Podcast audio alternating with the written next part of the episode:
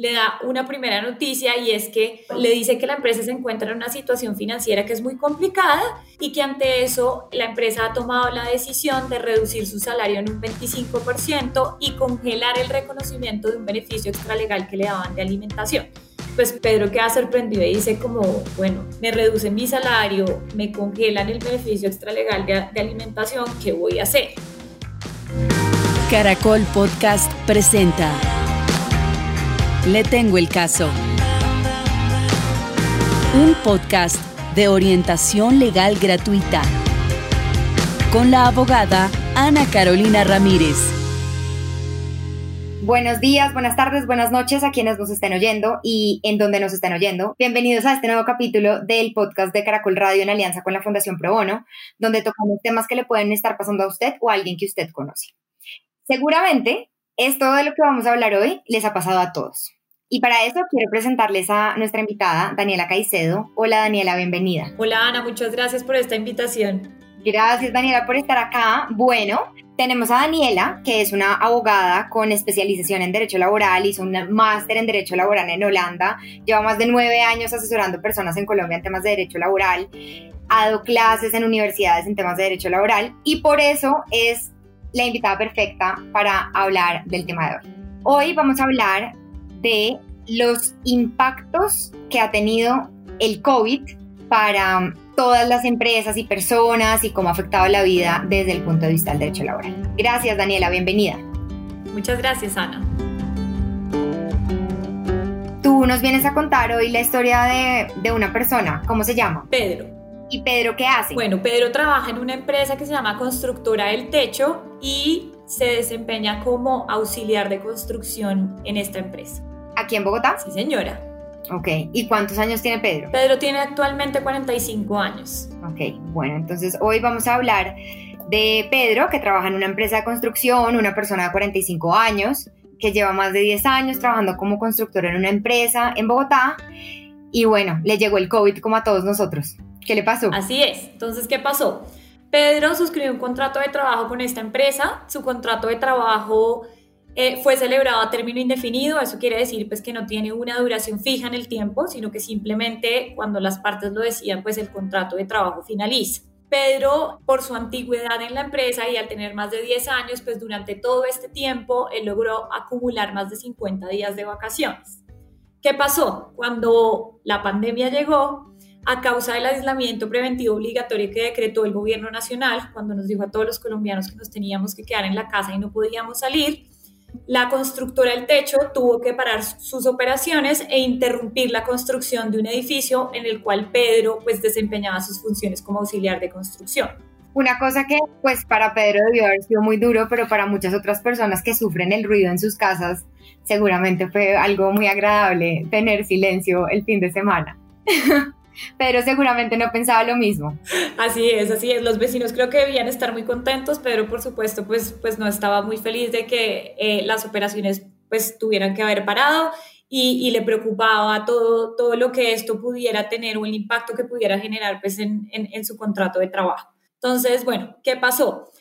Cuando el gobierno decretó el aislamiento, pues la empresa tuvo que parar operaciones como les contaba y lo que ocurrió fue que la gerente de recursos humanos, Natalia, eh, llamó a Pedro a finales de marzo y le informó que a partir del siguiente día tendría que salir de vacaciones por un periodo de 25 días.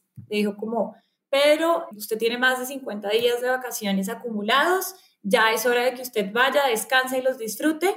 Y vamos a aprovechar que en este momento pues usted no puede prestar servicios, que la empresa en este momento pues tuvo que parar sus operaciones, entonces necesitamos que a partir del día de mañana tome 25 días de vacaciones. Esto pues por supuesto a Pedro le cayó como un baldado de agua y le sorprendió pues porque él esperaba que, que este tipo de notificaciones pues se las dieran con un poco más de tiempo. Y tampoco sabía si realmente era una facultad que tenía o no la empresa. Es decir, si la empresa podía decirle que se fuera de vacaciones o si las vacaciones, como ocurre, por ejemplo, en la mayoría de los casos, eh, es el empleado quien, quien las tiene que pedir y la empresa las autoriza, ¿sí? Que eso pasa todo el tiempo, es uno como empleado el que va y le dice a su empleador, me quiero ir de vacaciones del 5 al 10 de octubre, y el empleador le dice, sí, perfecto, o le dice, no, porque resulta que durante este periodo pues tenemos un proyecto especial y no se puede ir. Entonces, en ese momento, pues Pedro lo que hizo fue pedir un poco más de tiempo porque pues no tenía nada planeado, no tenía organizadas sus vacaciones, por así decirlo. Y eh, en respuesta a la solicitud que él hizo para que le dieran un poco más de tiempo para poder programarse, lo que ocurrió fue que la empresa, a través de la, de la gerente de recursos humanos, de Natalia, le notificó que esto no era posible. Ok, antes, antes de continuar con la historia Pedro, ahí tengo una pregunta. Como tú nos decías, uno normalmente está acostumbrado a que habla con el jefe y le pide permiso y le dice me quiero ir de vacaciones y quisiera saber si es obligatorio que el jefe acepte las o la jefe acepte las vacaciones que uno pide. Uno, esa sería la primera pregunta. La segunda es si es obligatorio para la empresa darle a uno las vacaciones en las fechas que uno las pide. Si ya las tiene causadas, digamos, en el escenario donde uno tenga el derecho a tener vacaciones, uno puede ir a decir, mira, yo me quiero ir de vacaciones de tal fecha a tal fecha y la empresa tiene que aceptar eso? ¿O cómo funciona esa negociación empleado-empleador para las vacaciones? Sí, pues mira, empiezo respondiendo a la primera pregunta. Cuando el empleado decide pedir vacaciones, la empresa no está en la obligación de otorgárselas. ¿Qué ocurre en este caso? La empresa lo que tiene que revisar es si durante el periodo en que el empleado está pidiendo ese periodo de vacaciones no hay ningún tema que le impida o algún proyecto especial o, alguna labor que, que, requiera que el empleado esté. Entonces, en principio, si hay una razón objetiva que a mí como empleador me permita decirle al empleado que no se puede ir durante esas fechas, es posible hacerlo y es una facultad que todas las empresas como empleadores tienen en Colombia. Entonces ahí lo que, lo que pasa en la mayoría de los casos es que tú vas, le dices a tu jefe, me quiero ir durante estas fechas, tu jefe revisa si es posible, si no hay nada especial te dice perfecto y en caso de que haya algo especial, pues usted, las partes pueden, lo que pueden hacer es concertar una nueva fecha y decirle, mire, no se puede ir esta semana, pero entonces váyase la semana siguiente o después de tres semanas o váyase al final de este mes eh, sin problema. Entonces, pues realmente, eh, más que una negociación, es, es, mirar si las vacaciones eh, que está pidiendo el empleado y específicamente las fechas que está pidiendo el empleado, pues no va a tener una repercusión directa en la prestación de los servicios. Y ahí hay otro tema importante y es que no solo es el empleado el único que tiene la facultad para pedir las vacaciones, sino que también las empresas tienen la potestad de manera oficiosa de poder solicitarle a un empleado que se vaya de vacaciones. Entonces, si yo veo, por ejemplo, que tú tienes muchos días de vacaciones acumulados, más de lo que la ley permite, pues yo puedo ir y decirte, necesito que usted se vaya de vacaciones. Y acá hay un punto súper importante que, que, introdujo el Ministerio del Trabajo durante, durante este periodo de pandemia y es que si tú te vas a, a, la ley laboral técnicamente, la ley lo permite, te dice que tú como empleador puedes asignar las vacaciones, pero te establece una condición y es que tienes que avisarle al empleado mínimo con 15 días de anticipación. Y ese periodo lo que busca justamente es que el empleado pues se pueda organizar, pueda programar sus vacaciones, pueda tener un descanso efectivo. Pero entonces, ¿qué pasó? Pues durante el tema de la pandemia, el Ministerio del Trabajo sacó varias medidas pues, que buscaban que eh, los empleadores terminaran los contratos de trabajo y, un poco pues que eh, actuaran como medidas de contención ante el COVID y le otorgó la potestad a los empleadores para que les dieran vacaciones a sus empleados. Eso pues ya realmente ya existía. Lo que hizo fue decir, pueden dar vacaciones colectivas, que es cuando todos los empleados salen al mismo tiempo y la empresa para totalmente la operación. Eh, anticipadas, que es cuando tú aún no has causado el derecho y te las doy eh, de manera anticipada y, y, cuando se causen, pues ya, ya, te, ya te pagué tu periodo de vacaciones o las vacaciones normales, que simplemente son las que tú ya has causado y te digo, por favor, disfrute estos días, ¿sí? Ahí el ministerio lo que hizo fue eh, hacer una excepción y decir, esos 15 días de preaviso que la ley le exige a los empleadores ya no van a contar. Entonces, eh, porque la idea es que para que las personas que no están prestando servicios en este momento, que están en aislamiento eh, preventivo obligatorio, las compañías que tuvieron que parar sus operaciones, pues puedan decirle a sus empleados que se vayan de vacaciones, reduzcan el pasivo pensional de la empresa y, eh, y pues digamos que el impacto económico sea menos fuerte. Y eso fue lo que entonces nos dices que el ministerio permitió eh, las colectivas que ya existían, pero pues reiteró que se podía sacar a toda la empresa, que para, por ejemplo, una empresa de construcción que se cierra completamente, sacar a todo el mundo de vacaciones al mismo tiempo. Eh, las anticipadas, que es cuando las personas tienen prospecto de seguir trabajando en la empresa y van a tener derecho a vacaciones en el futuro, entonces se les entregan desde ya y ya no las causan en el futuro, y sacar a la persona a sus vacaciones ya causadas, pero inmediatamente sin tenerle que avisar 15 días antes. Exactamente. Eso era lo que estaba reclamando Pedro. Pedro decía, yo necesito, si me van a sacar a vacaciones, necesito que me den tiempo y no que me digan que me voy de vacaciones mañana. Exactamente. Y ahí es donde pues el ministerio hizo la excepción y les dijo a los empleadores ya no tienen que avisar con 15 días, un día de anticipación es suficiente, que fue en teoría pues lo que hizo la gerente de recursos humanos en este caso. Ok, sobre eso quisiera preguntarte una cosa. Entonces, a Pedro le dicen, bueno, se tiene que ir, Natalia, la, la gerente de recursos humanos, le dice, Pedro, te tienes que salir a vacaciones porque pues, la empresa está completamente parada, no necesitamos avisarte con 15 días para que te organices, y tú nos dices que tiene que dar un día de preaviso. Ese día, ¿cómo se cuenta? Es decir, si hoy es lunes 1 de noviembre y se le avisa a la persona que sale a vacaciones, él puede salir a partir del día martes 2 de noviembre o a partir del día miércoles 3 de noviembre.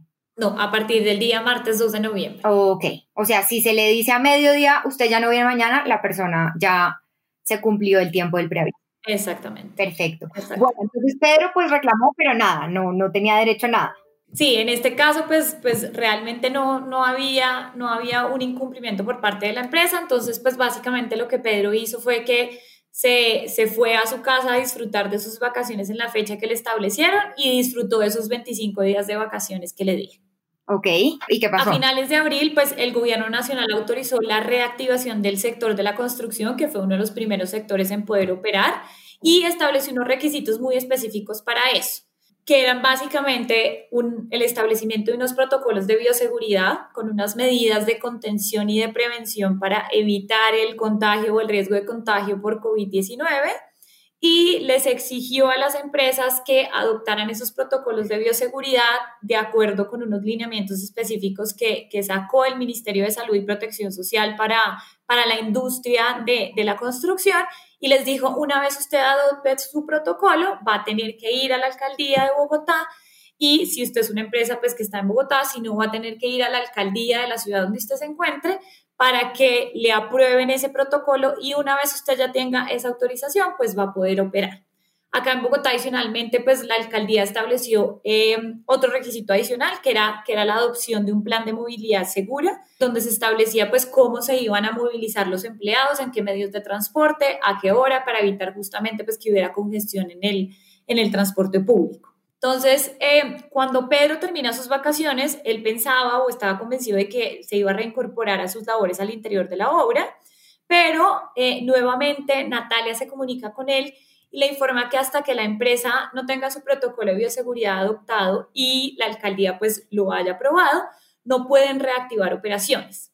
Y ahí le da una primera noticia y es que como le dice que la empresa se encuentra en una situación financiera que es muy complicada, y que ante eso eh, la empresa ha tomado la decisión de reducir su salario en un 25% y congelar el reconocimiento de un beneficio extralegal que le daban de alimentación.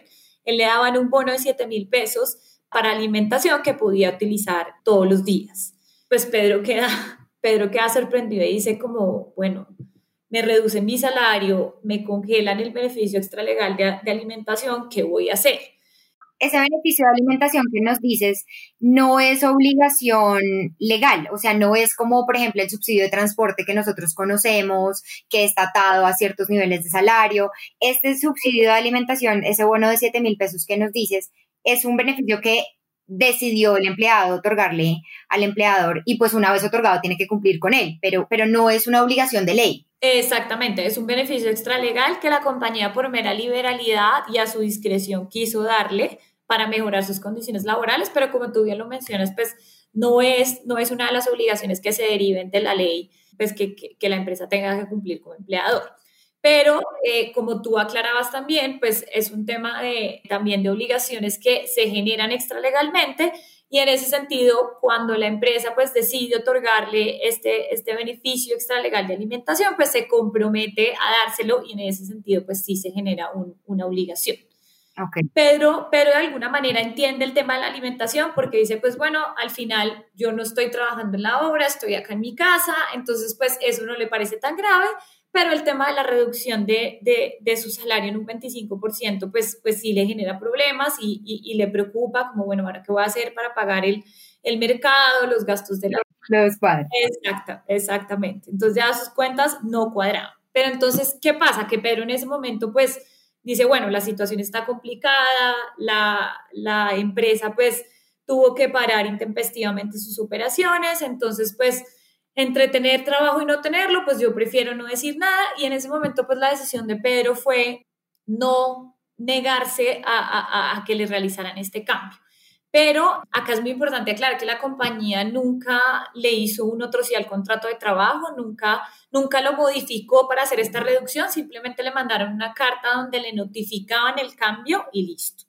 Quería preguntar si en COVID, en situación de COVID, ha sido relativamente normal, se ha vuelto casi, normal, que a las personas nos llamen, como le pasó a Pedro, y le digan, oiga, tenemos que bajarle el salario o tenemos que hablar de un cambio en las condiciones. Llámese bono de alimento, llámese beneficios de auxilios de, no sé, audición, estudios, lo que sea que, haya dado la empresa, que no sean de obligación legal. Todos esos añadiduras que le dan a la gente Hoy en día se ha vuelto común que los llaman pues a disminuirse el salario o a, reducirles, eso en particular. Eso requiere firmarse, como tú decías, es decir, eso lo pueden tomar unilateralmente o Pedro tendría que haber firmado y aceptado ese cambio. Esos cambios unilateralmente no se pueden hacer porque en Colombia se parte de un principio y es que las condiciones laborales de los empleados no se pueden desmejorar y eso es una prohibición que existe a nivel general, ¿sí? Entonces, cuando tú vas a modificar una condición laboral y esa condición puede implicar una desmejora en las condiciones del empleado, y cuando te hablo de desmejora, te digo, estoy hablando de reducción, de cancelación, de eh, interrupción en el pago, de eliminación incluso de ya no te voy a pagar esto. Eh, y cuando eso ocurre, pues yo, no, yo como empleado no lo puedo hacer de manera unilateral. Y eso implica que para hacer cualquier cambio de ese tipo, yo necesito la aceptación y el consentimiento expreso del empleado. Entonces, pues eso implica que tiene que haber un acuerdo de por medio en donde las partes pacten que van a modificar las condiciones que van a reducir el salario o que van a congelar o que van a eliminar un beneficio extralegal y que el empleado está de acuerdo con esa modificación. Si eso no pasa, eh, pues el empleado puede presentar reclamaciones. Ok, o sea que en este caso lo que hizo Natalia, la, la, gerente de recursos humanos, de decirle a Pedro, mira, Pedro, en la situación está muy difícil, te vamos a disminuir el salario en un 25% con una carta, como tú nos dices, o inclusive si no hubiera habido carta, aún con o sin carta, si no está firmada por Pedro de manera expresa, pues es difícil entender que hubo un consentimiento de parte de Pedro. Él lo aceptó. Supongo que al mes siguiente le llegó el sueldo con una reducción del 25% y pues él así recibió su sueldo y continuó trabajando.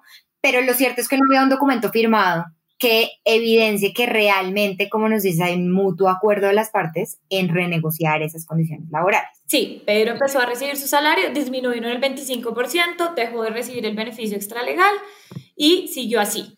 Durante el mes de mayo, pues finalmente la empresa logró que le autorizaran su protocolo de bioseguridad, reactivó las operaciones y llamaron a Pedro para que nuevamente prestara servicios. Acá hubo, un problema y es que en junio el contratante de la obra decidió terminar el contrato de construcción que había porque que había suscrito con, con la constructora del techo, que es la empleadora de Pedro, porque no tenía recursos, dijo, yo no puedo seguir con este proyecto, voy a, voy a, a, terminar el, el, el contrato de construcción y ante esta situación, pues la empresa decide reducirle nuevamente, otra vez de manera unilateral y por un término indefinido, es decir, no había un plazo fijo, para eh, reducirle el salario otra vez a Pedro, pero esta vez en un 50%. Entonces ya la reducción no era del 25, sino del 50, diciéndole, qué pena Pedro, pero el contratante de esta obra nos, nos terminó el contrato de manera intempestiva y pues eso nos obliga a, a reducir su, su, su salario en un 50%. Entonces, pues esta vez Pedro sí levanta la mano y dice como, no, pero como así un 50%, pues realmente esto, esto no me da para vivir, no tengo cómo cubrir mis necesidades con este salario. Y en ese caso, pues sí le dice a Natalia, pues, pues no, no estoy de acuerdo. ¿Y, ¿Y qué responde Natalia? Natalia le responde, pues que debería estar agradecido por tener trabajo, que hay muchas empresas que están en este momento, pues en ese momento específico despidiendo personal y que pues la puerta estaba abierta, que si él se quería ir podía renunciar en cualquier momento, pero que esa era la directriz de la empresa. Entonces, pues Pedro, entretener y no tener trabajo, pues decide simplemente continuar con la relación laboral y no presenta ninguna reclamación. O sea, nuevamente no hay un documento de soporte que diga que él está de acuerdo, pero tampoco hay una reclamación donde él diga no, no estoy de acuerdo, no me gusta, no me parece tal, más que la conversación con Natalia. Sobre eso tengo una pregunta. ¿El, ¿El coronavirus cambió alguna de estas circunstancias? Seguro más adelante vamos a hablar del despido como tal de los empleados, pero en términos de remuneración, ¿el Ministerio del Trabajo autorizó que a las personas se les disminuya el salario cuando es un salario fijo como el caso de Pedro, es decir, que tienen un salario, porque de pronto los que están atados a comisiones, y no, no quiero salirnos del tema, pero de pronto sí lo podemos mencionar ahora, tal vez ahí pues no habría que ir al Ministerio del Trabajo, etcétera. Pero en el caso de los salarios fijos como Pedro, ¿el Ministerio autorizó alguna, o sea, por ejemplo, eso, eso solo podrían hacer a Pedro, dado que estamos en el contexto de la pandemia? No, no. Y el Ministerio del Trabajo nunca autorizó eso. Lo que hizo fue un tema totalmente diferente. El Ministerio inicialmente sacó una circular, que es la circular 21, con las primeras medidas de protección que yo te contaba al principio, donde, donde le dijo a los, a los empleadores, mire, le propongo estas medidas para que usted implemente para que la terminación de los contratos sea la última opción y usted pueda primero descartar y aplicar todas estas medidas. Y esas medidas fueron el tema de las vacaciones que te contaba, la posibilidad de implementar la figura del trabajo en casa o de implementar el teletrabajo, pues que ya era una figura que, en Colombia estaba regulada y, que realmente pues no, no obedeció a un tema de pandemia. Eh, también puso sobre la mesa el tema de, de, otorgar licencias sin que se prestara el servicio, pero pagándole al empleado, o sea, una licencia remunerada. Eh, y también dijo, bueno, pues igual se pueden concertar cualquier tipo de licencias entre el empleador y el trabajador. Posteriormente sacó una nueva circular, que, que, fue la circular 33, y en esta circular saca unas nuevas medidas de protección al empleo, donde habla justamente del tema de la modificación de la jornada de trabajo y de la concertación del salario. Y ahí dice que las condiciones laborales se pueden modificar siempre y cuando sea de manera concertada. Entonces, el Ministerio del Trabajo efectivamente abre la posibilidad, siendo consciente de que la situación económica estaba difícil, y les dice a los empleadores, miren, ustedes efectivamente pueden modificar condiciones laborales, pueden reducir salarios, pueden modificar beneficios que hayan sido eh, o suspender beneficios que hayan sido acordados extralegalmente e inclusive habla de los beneficios acordados en convenciones de, de, trabajo con, con sindicatos eh, pero siempre, siempre haciendo una salvedad y es, esto se tiene que hacer por mutuo acuerdo con el empleado. Nunca acepta que esos cambios sean realizados de manera unilateral y sin contar con la autorización expresa del empleado impuestos, ¿cómo le pasó a Pedro? Oye, a partir del mes entrante tu salario viene un 25% menos y después, oye, a partir de este mes tu salario viene un 50% menos. Exactamente. De hecho, en ese, en ese contexto, el ministerio en algún momento sacó una circular también diciéndoles a los empleadores y llamándoles la atención y diciéndoles, ojo, ustedes no pueden obligar a los empleados a que acepten este tipo de cambios o a que acepten, por ejemplo, licencias no remuneradas o suspensiones de contratos de trabajo. Entonces, esto tiene que ser un tema consensuado, hablado y negociado con el empleado. Usted no se lo puede imponer al trabajador. Pero además, y ahí hay un punto para quienes nos están oyendo que tengan empresas o ahí hay puntos a favor en, en no despedir a los empleados. Por ejemplo, hay unos beneficios del gobierno que solamente aplican si no hay una reducción del personal. Para quienes nos estén oyendo, pues que los hayan revisado y vayan y los busquen hubo unas, unas protecciones especiales del gobierno a las empresas que no tuvieran reducciones de personal.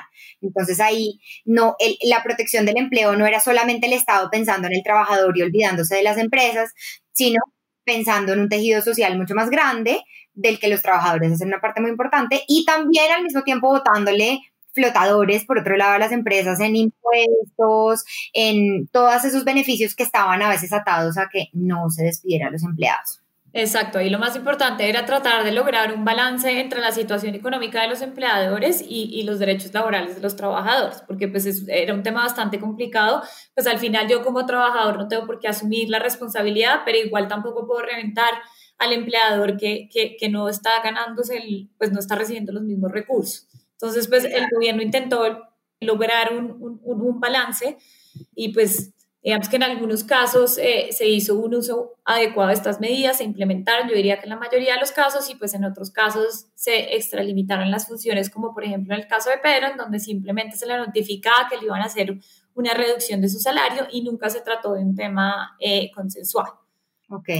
Bueno, entonces que le bajaron el salario al 50% y Pedro, pues mi modo, listo. Pedro se va un día con un amigo y le dice pues que, está muy preocupado, que, que, de verdad pues el, el, salario no le está dando para cubrir sus necesidades y el amigo le dice, le dice, oiga, yo hace poco oí eh, que el gobierno pues estaba permitiendo retirar las cesantías que uno tiene parcialmente para que pudiera de alguna manera compensar esa reducción que estaba teniendo en el salario.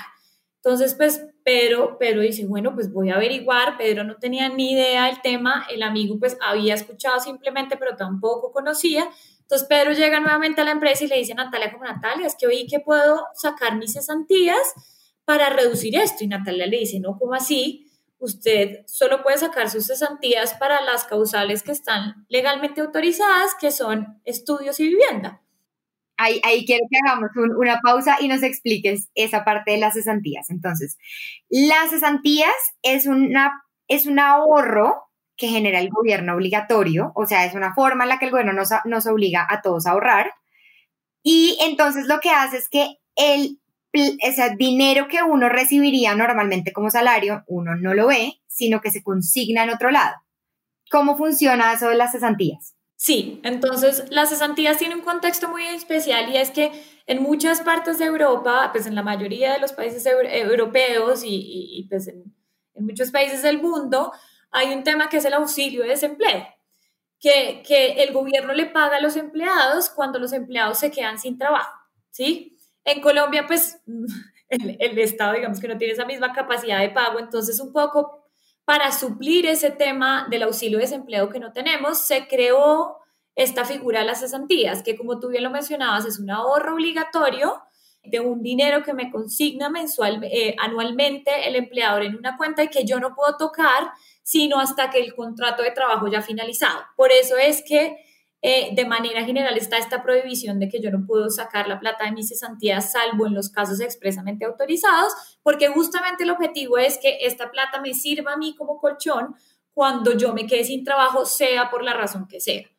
no es el Estado dándome un subsidio de desempleo, sino el Estado obligándome a ahorrar para cuando yo no tenga dinero, tenga ahí un colchón que no sabía que existía y pueda vivir de ese dinero. Exactamente. Y entonces en condiciones normales lo que nos dices es que las cesantías solo se pueden usar cuando se termina el contrato laboral o bueno, luego han habido como unas modificaciones para impulsar, por ejemplo, la compra de vivienda, que no, no vamos a mencionar en este podcast, pero en principio solo se pueden usar para esas cosas específicas. Es decir, yo hoy como empleada no podría ir a sacar mis cesantías porque de repente quiero cambiar el carro. Sí, exactamente. O porque sí, por, por, sea la razón que sea, más allá de estudios y vivienda, no lo puedo hacer en principio.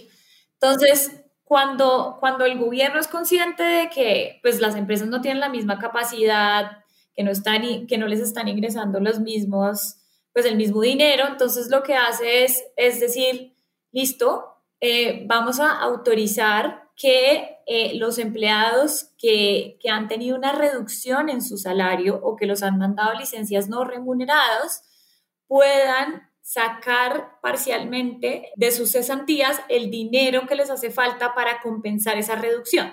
Entonces, ahí que dijo el gobierno que se tenía que hacer. Entonces, usted tiene que entregar un certificado que le da a su empleador en donde certifica la reducción o, el otorgamiento de la licencia no remunerada, el periodo durante el cual se le otorga, para que con base en eso el fondo de cesantías le autorice a usted mensualmente retirar ese valor. Entonces, por ejemplo, Pedro se ganaba 2 millones de pesos, ¿cierto? Cuando le hacen la primera reducción del 25%, eso quiere decir que Pedro tenía una reducción de 500 mil pesos. Entonces, él lo que podía hacer era solicitarle a la constructora que le diera un certificado en donde pues establecían expresamente que, que le habían hecho una reducción del 25%, que era equivalente a los 500 mil, para que él mensualmente pudiera retirar de sus cesantías esos 500. Entonces, ese era el objetivo principal del tema de permitirle a los empleados eh, hacer retiros parciales de las cesantías. Y por eso también se limitó de alguna manera exclusivamente al monto de la reducción, para que esto no se volviera como, pues para que las personas no utilizaran las cesantías para, para tener un mayor ingreso, sino simplemente para compensar esa reducción que estaban teniendo.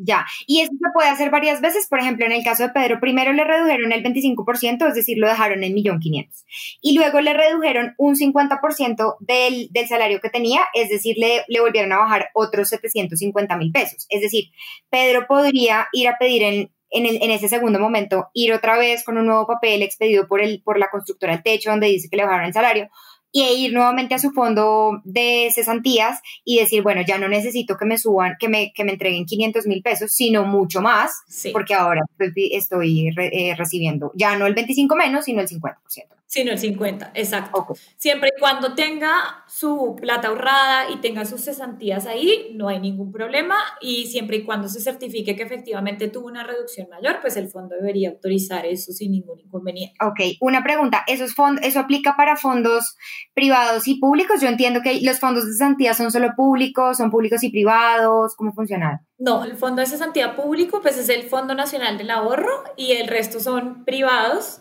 En este caso, la excepción se hizo con, con, el Fondo Nacional del Ahorro y el gobierno dijo, usted puede realizar retiros parciales de las cesantías de todos los fondos, excepto el Fondo Nacional del Ahorro. Excepto del Fondo Nacional del Ahorro. Ah, qué interesante. Ok.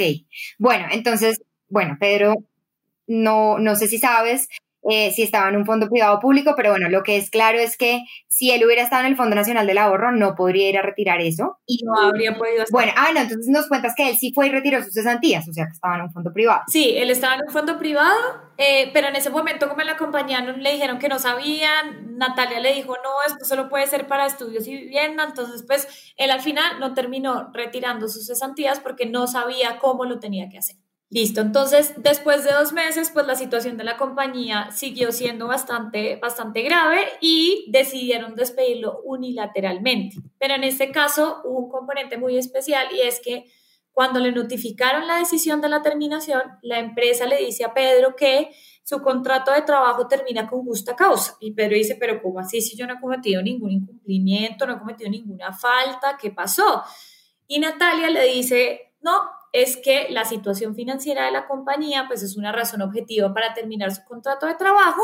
Entonces, pues lamentablemente no le vamos a pagar la indemnización legal, le vamos a pagar lo que hace la deude y ahí le, le meten un componente adicional y es que como Pedro había tenido una reducción del salario del 50%, la liquidación final de prestaciones sociales y de creencias se la hacen con base en ese 50% del salario. O sea, por ejemplo, él había disfrutado solo 25 días de vacaciones y tenía 50. Entonces, lo que nos estás contando es que esas 25 días de vacaciones que tenían que pagarle todavía se las liquidaron con ese último salario. Exactamente. Claro, en valor más bajito. Exactamente. Ok. Entonces, pues Pedro queda, ahí sí dice como, no, no puede ser, yo llevo yo llevo pues más de cuatro meses aceptando que me reduzcan el salario, pues aceptando un poco obligado a que, me reduzcan el salario, a, a, que tomen todas estas medidas y ahora pues resulta que me despiden y además con justa causa. Entonces pues en ese momento Pedro dice, bueno, ya, ya, ya no puedo más y, y se va y, y, y, busca ayuda en un consultorio jurídico para decir como por favor ayúdenme porque, porque realmente pues primero todos los recursos y, pues siento que, que, realmente esta terminación pues no se llevó a cabo de, de manera adecuada y cuenta toda, toda su situación, que es eh, el resumen que te acabo de dar. Claro. Y bueno, ahí tengo, ahí tengo una pregunta para quienes nos están oyendo. En este momento, en COVID, o sea, antes, cuando a uno lo iban a despedir, tenían que alegarle una justa causa que estuviera demostrada o si la, empresa no está obligada a estar con uno o con un empleado por toda la vida y por eso las empresas pueden despedir a la gente aún sin tener una justa causa. Exacto. Pero en ese segundo caso tienen que entregar unas liquidaciones y unas compensaciones que están atadas a la antigüedad del empleado, el formato del contrato que tiene, si se término fijo, si se término indefinido, bueno, ahí habrán si se puede o no se puede despedir, cuando se término fijo o no, cuando se término indefinido sí, bueno, pero en coronavirus esas cosas, porque bueno, uno dice, ok, pero las empresas en este momento no están, muchas empresas no han tenido ingresos, muchos cargos desaparecen, es decir, no es lo mismo que antes una empresa decidiera despedir a un empleado porque por sin justa causa, es decir, sin, sin motivo aparente, simplemente de pronto no se adaptó al equipo, la empresa ya no quiere continuar con esa misma línea de negocio y va a decidir paulatinamente eliminarla. Unas razones un poco menos abruptas como estas, pero es que en este momento un restaurante, por ejemplo, un restaurante que tuvo que cerrar, pues el cargo del mesero desapareció. O en el caso de Pedro, si la constructora en el caso que nos cuentas de Pedro, la constructora se sigue, sigue funcionando, pero, pero si Pedro, Pedro trabaja haciendo construcción, si la constructora ya no tiene nuevos contratos, tú nos cuentas que el cliente la constructora le cerró el contrato, pues Pedro ya no tiene nada que hacer ahí. Es decir, el cargo de Pedro de una u otra forma parece que hubiera desaparecido. ¿Qué puede hacer una empresa? Porque, bueno, un empleado, hemos dicho que los empleados tienen muchos derechos, que no los despidan, pero en el caso de las empresas, la respuesta es que igual los tienen que mantener, aun si ese tipo de cargos desaparecen. No, y mira que ahí ah, en ese caso se creó un mito alrededor de las terminaciones. ¿Por qué? Em, si tú te vas a ver legalmente, el gobierno nunca, ni, el, a través, ni a través del Ministerio del Trabajo, ni a través del gobierno nacional directamente, nunca se expidió una directriz o una regulación específica que prohibiera terminar los contratos de trabajo durante la pandemia, ¿sí? O sea, no es que esas protecciones al empleado dijeran, de aquí en adelante nadie puede despedir, no, no se puede despedir un empleado nunca más. Exactamente. Y, y, eso fue un mito que se empezó a generar y mucha gente decía, pero ¿cómo así? Yo en este momento entonces no puedo despedir gente. No, en ese momento lo que el gobierno estaba haciendo y lo que hizo fue eh, hacer una invitación a los empleadores para que la terminación de los contratos fuera la última alternativa que ellos eligieran, pero en ningún momento prohibió. En algún momento sí fue un poco más renuente a decir como por favor no terminen contratos de trabajo, pero no había una, una prohibición que me alterara a mí esa facultad legal que tienen los empleadores de terminar los contratos de trabajo sin justa causa pagando la respectiva indemnización legal. ¿Qué ocurrió en esos casos? Que los empleados entonces empezaron a presentar muchas acciones de tutela diciendo como, mire, a mí me despidieron de manera injustificada durante la pandemia y en algunos casos, pero muy especiales, los jueces de tutela empezaron a fallar a favor.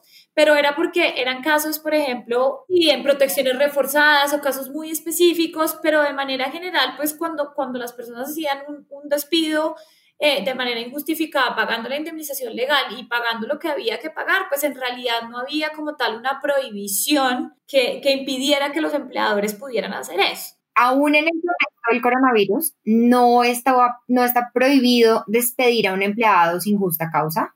Lo importante es pagarle las liquidaciones e indemnizaciones que exige la ley y no decirle, mira, te vas mañana y no hay plata para tu liquidación y hasta trabajaste hasta hoy, hasta hoy te pagamos y lo que se te debía, pues qué pena, pero, pero no. Pero no hay, exactamente. Y ahí también hubo un componente adicional y es que pues en Colombia hay una figura que es la figura de los despidos colectivos, que implica que cuando tú vas a, a, a despedir a un porcentaje de empleados que depende de de tu número máximo de empleados, eh, tú tienes que pedir la autorización al Ministerio del Trabajo, porque pues detrás de, del tema del empleo pues hay, una, hay un tema de responsabilidad social que implica que pues que tú no puedes simplemente decidir un día cerrar e irte y decirle a los empleados pues ya la empresa no existe, que estén bien.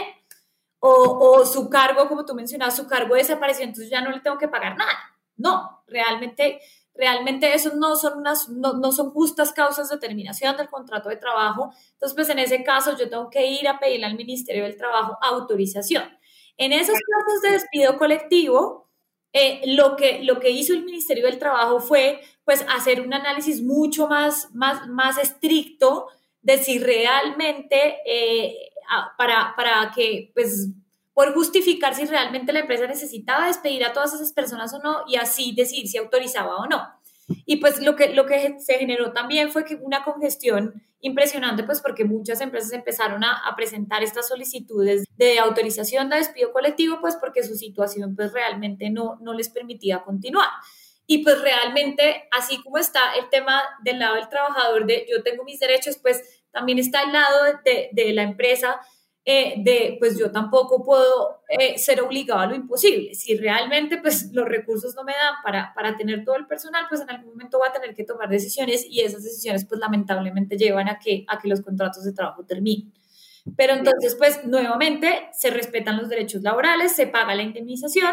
En el tema de los despidos colectivos, si tú puedes probar que realmente la empresa está en quiebra y, bueno, puedes entregar todos los soportes, tus estados financieros, etcétera, eh, puedes solicitar que te permitan pagar solo el 50% del valor de la indemnización. Pero pues esos son casos muy especiales en donde tú realmente tienes que demostrar que tu situación económica no te permite pagarle la totalidad de la indemnización a los empleados. Daniela, y entonces, bueno, a Pedro le dicen, ok, te vamos a despedir unilateralmente, constructora al techo ya no tiene cómo pagarte, te vamos a liquidar mal liquidado, pero le dicen que la justa causa para terminarle el contrato era la mala situación de la empresa, que es justamente lo que nos estás contando la quiebra, que al parecer suena mucho más excepcional de lo que dijo constructora al techo que era. Entonces, ¿cuáles serían las justas causas normales o, bueno, inclusive en el contexto del COVID para terminar un, un, contrato de trabajo? Las, las justas causas para terminar un contrato de trabajo están taxativamente establecidas en el Código de Sustantivo del Trabajo, que es el artículo 62. Ese artículo, cuando te digo taxativamente, es porque tú no puedes eh, generar nuevas causas diferentes a las que ahí están, ¿sí? Y esas justas causas están relacionadas con el incumplimiento de obligaciones y con eh, el tema de, de, faltas graves, ¿sí? Entonces, pues hay, hay, algunas justas causas que si tú te vas a esa lista ya están un poco obsoletas, hay, hay otras que no funcionan, hay otras que son un poquito más complicadas de implementar, pero realmente la situación financiera de, de, de la empresa o el hecho de que su cargo haya sido eliminado la estructura organizacional de la empresa, no constituye en Colombia una justa causa para terminar un contrato de trabajo, ¿sí? Entonces, si yo estoy en una situación económica complicada debido a la pandemia, debido al virus que hizo que em, tuviera una reducción en, en mis clientes, en mis ingresos, yo en ese caso lo que tengo son dos alternativas. Uno, o terminar el contrato de trabajo sin justa causa, viendo que eh, el empleado pues no tenga ninguna condición que le otorgue estabilidad laboral reforzada, que no vaya a exceder el límite de despidos colectivos que tengo. Y en ese caso lo que hago es pagar la indemnización legal, liquidar al trabajador y notificarle la decisión. También tengo la posibilidad de terminarlo con justa causa si realmente hay un incumplimiento. Entonces, por ejemplo, el empleado no llegó a trabajar, no está cumpliendo con sus obligaciones, eh, se niega a ponerse el tapabocas a pesar de los llamados de atención que yo le he hecho. Bueno, tiene que haber realmente una falta de por medio que me justifique esa razón objetiva. Y eso que nos dices es muy importante porque las empresas tuvieron, eso último que nos mencionó sobre el tapabocas es fundamental porque las empresas tuvieron la carga de ir a solicitar eh, autorización o aprobación a sus protocolos de bioseguridad. Entonces, en Bogotá, la alcaldía revisaba los, o revisa los protocolos de bioseguridad y los aprueba. En las otras ciudades, lo mismo las entidades locales revisan el protocolo y lo autorizan. Entonces, la empresa tiene que hacer una, tiene que hacer una inversión en el diseño del protocolo. Luego tiene que hacer una inversión en los protocolos de seguridad, en el gel, ampliar el espacio de los baños, traer mm, lavamanos portátiles, bueno, lo que haya tenido que hacer. Y con todo ese esfuerzo, revincular a sus empleados. Y luego, si los empleados no quieren, no les gusta ponerse el tapabocas, les da pereza, pues eso es fundamental y lo que nos estás contando es que eso es una causa justa para despedir a un empleado porque está incumpliendo una de las normas de la empresa, que es el protocolo de bioseguridad que diseñó la empresa. Exactamente, y acá tiene una repercusión muy importante porque pues es esa decisión que yo tomo como empleado de, no, qué pereza, es que el tapabocas me da alergia o me da mucho calor, eh, ya no me lo aguanto más, a todos nos ha pasado, creo que en algún momento todos hemos querido tirar el tapabocas, pero pues realmente es una medida de bioseguridad que es muy importante y cumple un papel muy, muy importante. Entonces, cuando yo tomo esta decisión personal, el tema es que no solo, digamos que el problema es que a mí me dé COVID, sino que además puedo estar contagiando a las personas que están a mi alrededor. Entonces, las implicaciones de un incumplimiento de esto son muy graves y especialmente porque pues em, de nada sirve que el empleador tome todas las medidas de bioseguridad si los empleados no tienen las medidas de autocuidado y no cumplen con esas medidas. Entonces, al final, yo me puedo gastar toda la plata del mundo, puedo hacer todos los esfuerzos que quiera para implementar todas las medidas para, para que mis empleados puedan estar seguros en la empresa y cuando vayan al sitio de trabajo, pero de nada me sirve si el empleado no se lava las manos, si no cumple con el tema del tapabocas, si no cumple con el tema del distanciamiento social, si al final dice como, ah, no, pero qué pereza, entonces va y saluda al otro de abrazo, no se pone las herramientas que le están diciendo que se ponga, no se cambia de ropa cuando llega. Bueno, todas estas medidas de bioseguridad que las compañías han tenido que implementar y que además del esfuerzo que esto implica, porque pues es, no solo es, es decir, ok, voy a implementar ABC y hacer el protocolo en el papel, sino que además la implementación de esto en la práctica es un tema súper complicado que genera no solo unos recursos financieros importantes, que en este caso, pues uno dice, bueno,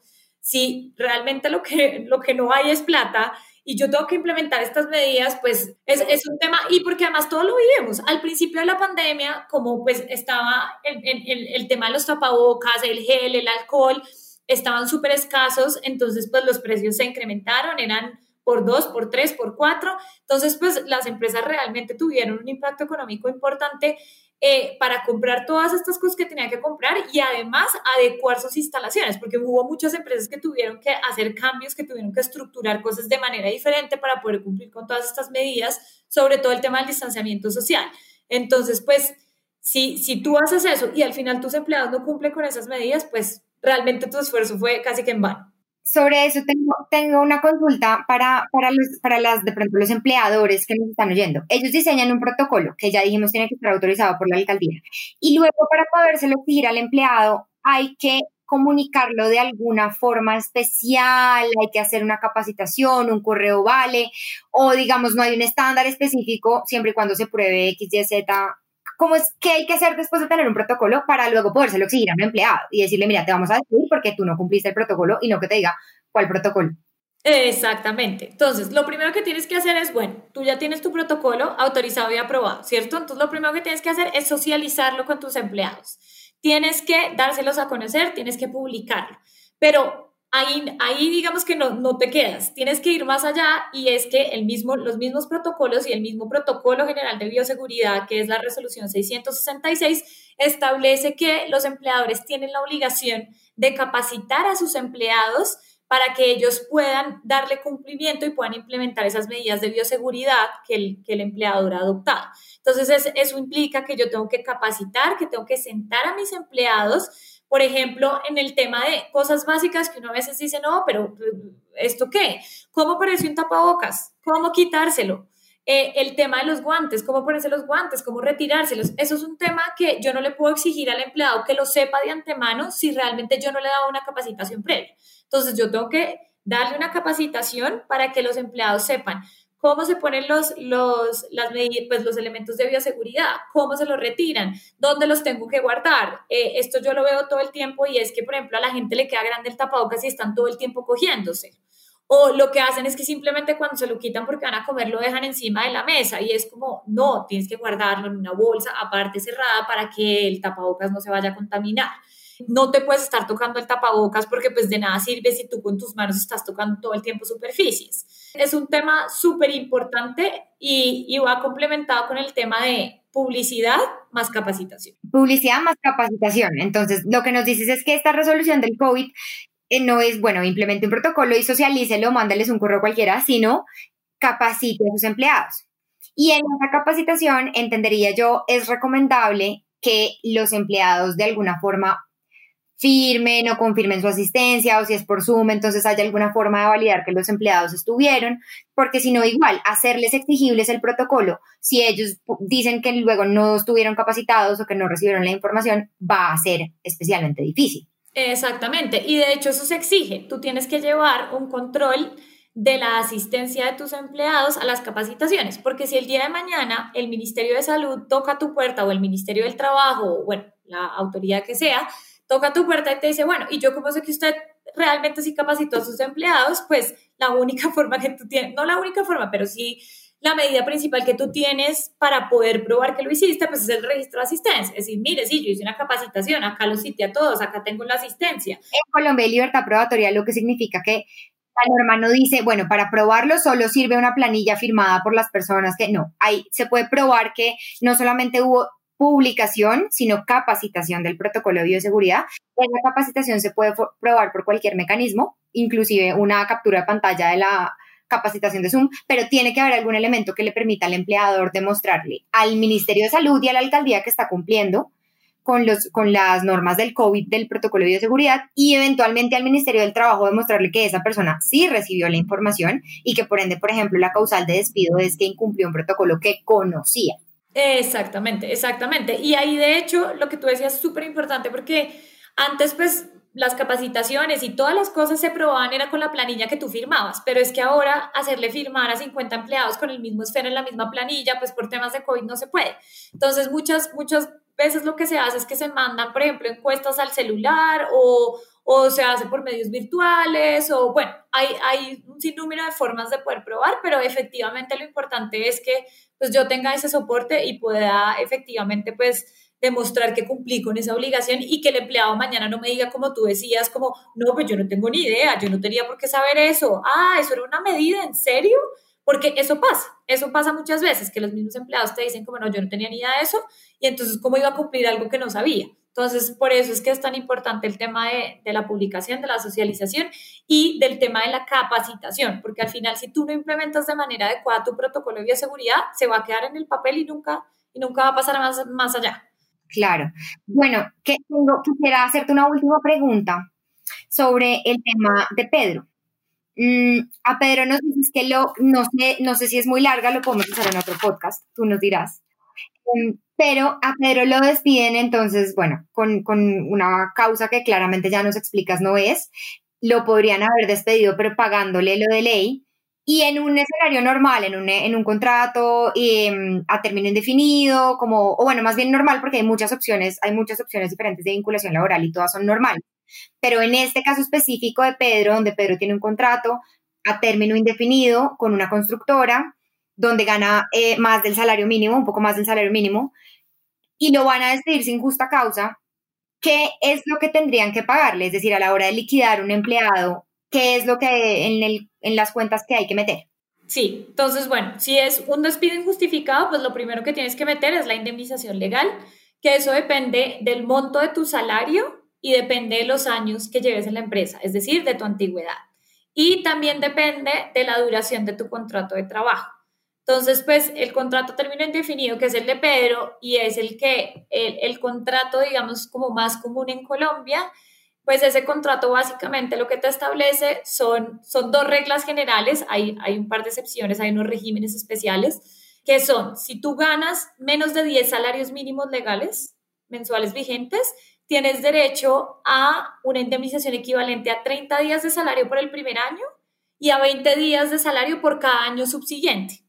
Y a partir de ese segundo año se paga de manera proporcional. Cuando te digo de manera proporcional es que si la persona no duró el año completo, si no duró seis meses, pues no le pago 20 días, sino 10, ¿sí? En cambio, durante el primer año esa proporcionalidad no está dada. Si yo trabajé 4, 5, 6, 7 u 8 meses, me da lo mismo porque la ley dice por el primer año son 30 días de salario. Ya después del segundo año se empieza a aplicar la proporcionalidad. Si ganas más de esos 10 salarios mínimos, la indemnización es más baja y es 20 días de salario por el primer año y 15 por los años subsiguientes con las mismas reglas. La proporcionalidad es del segundo año, el primer año pues con independencia de los meses que trabajes, 20 días de, de salario.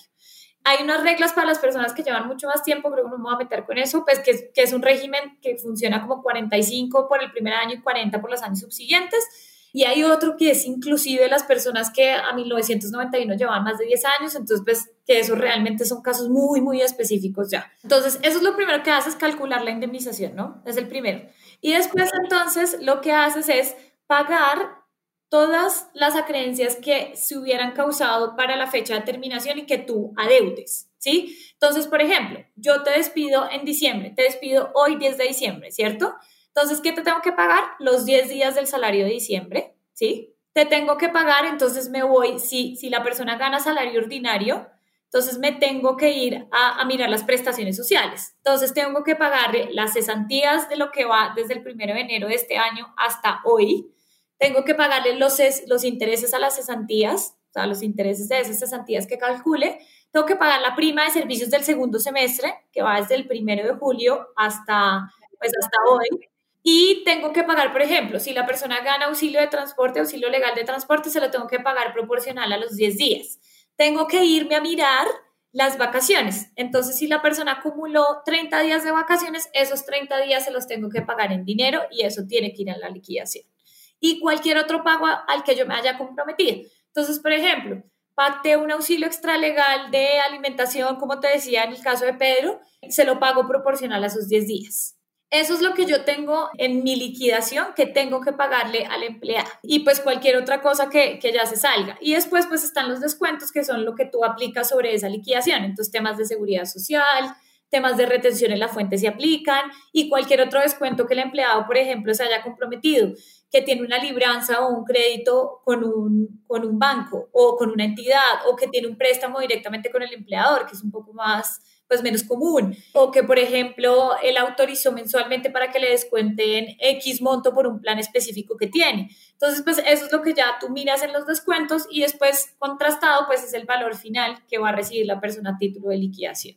Básicamente, todo lo que le adeudes y se hubiera generado que no hayas pagado. Ok, y eso, y eso que nos cuentas a Pedro, solamente le pagaron los 10 días del, digamos, si lo hubieran sacado el día de hoy, 10 de diciembre, eh, le pagaron esos 10 días que él había trabajado y no le pagaron la indemnización que nos cuentas, no le pagaron las cesantías, ni los intereses, ni, bueno, la prima si hubiera tenido derecho, ni los 7 mil pesos que ya se los habían quitado y se los habían impuesto eh, que se los quitaban desde hacía mucho tiempo y por eso es que la liquidación de Pedro entonces termina siendo incorrecta. Exactamente. No, tanto, no, tanto, el que lo despidan, porque lo que nos cuentas es que el techo, la constructora del techo podría haberlo despedido sin justa causa. Exactamente. Porque no es una justa causa la situación económica que tienen, es decir, tendrían, porque si es con justa causa, no tendrían que haberlo indemnizado, porque la situación económica de la empresa no era suficientemente grave para alegarla como justa causa, tendrían que haberle pagado y no le pagaron. Exactamente. Y entonces en este caso, que será capítulo de otro podcast, pero en este caso, Pedro, que él, él, puede demandar, ese dinero lo puede reclamar. Sí, exactamente. Él, él puede demandar y en ese caso, pues el medio regular sería ir a presentar una demanda ordinaria ante un juez laboral. Hay, hay digamos, porque, ¿qué pasa muchas veces? Que la acción de tutela pues se utiliza como el mecanismo eh, principal para reclamar derechos muchas veces y realmente ese no es la idea de la, de la acción de tutela. La acción de tutela es un mecanismo transitorio que busca eh, evitar que, que, a una persona que le están violando sus derechos fundamentales se, se le cause perjuicio irremediable. ¿Sí? Por ejemplo, le usa mucho para personas que tienen una protección reforzada, como las mujeres en embarazo. Y si alguien nos está oyendo y es una persona eh, embarazada, es una mujer que está embarazada, y notificó a su empleador que estaba embarazada y la despidieron, ahí sí la demanda del juez laboral se puede demorar mucho porque la ley entiende que una mujer embarazada pues tiene unos gastos, necesita unas protecciones adicionales para su maternidad, su licencia, y por eso en esos casos la vía de tutela sí sería el mecanismo para solicitar. Más que la indemnización, el reintegro a la empresa para que no le hayan, para que nada, digamos, su condición inicial no se haya alterado. Exactamente, porque en la situación de Pedro, realmente Pedro no tenía ninguna protección que impidiera que lo terminaran. Entonces la empresa podía despedirlo, pero lo que tenía que hacer era pagar la indemnización. Como no la pagó, pues él realmente no, no va a pedir el reintegro. Lo que va a pedir es que se declare que realmente se trató de un despido injustificado y como se trata de un despido injustificado, que le paguen su indemnización legal y todas las acreencias que se derivan de un, de un despido injustificado o pues de cualquier despido que ocurra en Colombia, que era lo que te decía, pues todas, todos los pagos y los, los derechos que se causan con independencia de la forma de terminación. Y, para, y quienes nos están oyendo, si son empleado, empleadores y creen que, listo, despidamos sin justa causa, ahorita no hay caja, no hay dinero, que me demanden y en Colombia con la justicia en cinco años le pagaré lo que le tenía que pagar hoy, en ese momento arreglo, que sepan que sí, eso va a ser así, va a ser un proceso demorado, van a tener que pagar lo que no pagaron, pero además van a tener que reconocer los intereses sobre unos intereses altísimos sobre ese dinero que no pagaron en este momento. Luego esa decisión puede ser equivocada porque luego puede salir supremamente costosa una demanda laboral cuando no se liquidó bien a la persona. Y ahí hay un tema súper importante y es que muchas veces las empresas, pues las personas creen como, bueno, yo me voy a liquidar, voy a liquidar mi sociedad, me liquido y ya. Em, una sociedad en Colombia no se puede liquidar si tiene pasivos laborales. Si tú tienes alguna demanda o alguna reclamación pendiente, el liquidador lo va a tener que provisionar y lo va a tener que meter dentro del proceso de liquidación. Entonces no es un tema que tú puedas decir, ah, no, yo liquido mi sociedad y me voy y hasta luego, porque el tema, de, eh, el tema laboral pues tiene, tiene bastante injerencia y no te van a dejar liquidar tu empresa así como así, dejando un pasivo laboral ahí abierto. Ok, no te vas a poder, no vas a poder liquear la empresa y desaparecer. Ok, Daniela, muchísimas gracias. No sé si hay algo que tú creas que quienes nos están oyendo deban saber, algo más que creas que es importante mencionar. No, yo creo que esto resume, pues como en líneas generales los cambios, por supuesto hay otros beneficios, pero, pero como tú decías, esto tocaría otro podcast, como por ejemplo los, los servicios de, de el desempleo, del mecanismo de, de desempleo, del mecanismo de protección al cesante, que es el nombre oficial. y otras medidas que ha tomado el gobierno, pero pues realmente resumirlas todas es un poco complicado también. Y porque esto ha sido un tema supremamente cambiante. Pues nadie sabía que esto iba a pasar, nadie se lo esperaba, no había una regulación para eso y lo que esto ha generado es que pues se tenga que legislar sobre la marcha. Entonces, pues esto implica que tú puedes tener una medida hoy y mañana probablemente tengas una diferente, que fue lo que nos pasó en los primeros meses de la pandemia, marzo, abril, mayo, junio, fue una locura. Eh, todas las semanas salía nueva legislación y uno decía, ¿cómo no puede ser?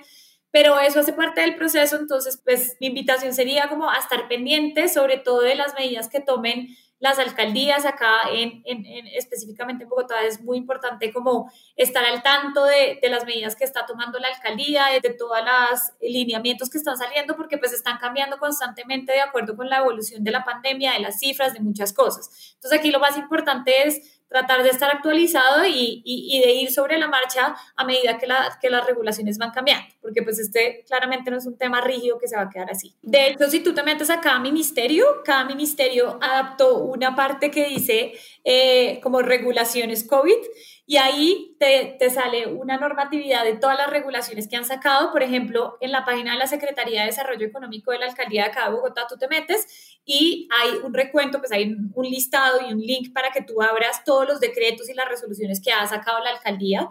Entonces, pues cada autoridad ha tratado de, pues, de mantener actualizados sus, mecanismos virtuales para que se puedan consultar. La página del Ministerio de Salud también. Hay una página de la presidencia donde está toda la regulación de COVID, en donde tú puedes ver los temas no solo laborales, sino todo lo que ha sido expedido en, en diferentes áreas creo que se llama Coronavirus Colombia, y también las personas que tienen que ver con esto, ya no tanto empleados, sino empleadores, que también se pueden suscribir, digamos, a las listas de información que tienen los ministerios, por ejemplo, el Ministerio del Trabajo, en la página web van a encontrar una opción para suscribirse a los boletines informativos y esas noticias pueden ser muy útiles para ustedes.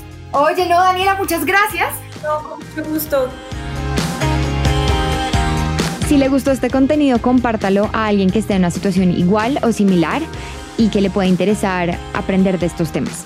Si tienes dudas o preguntas nos puedes buscar en Instagram como arroba caracolpodcast.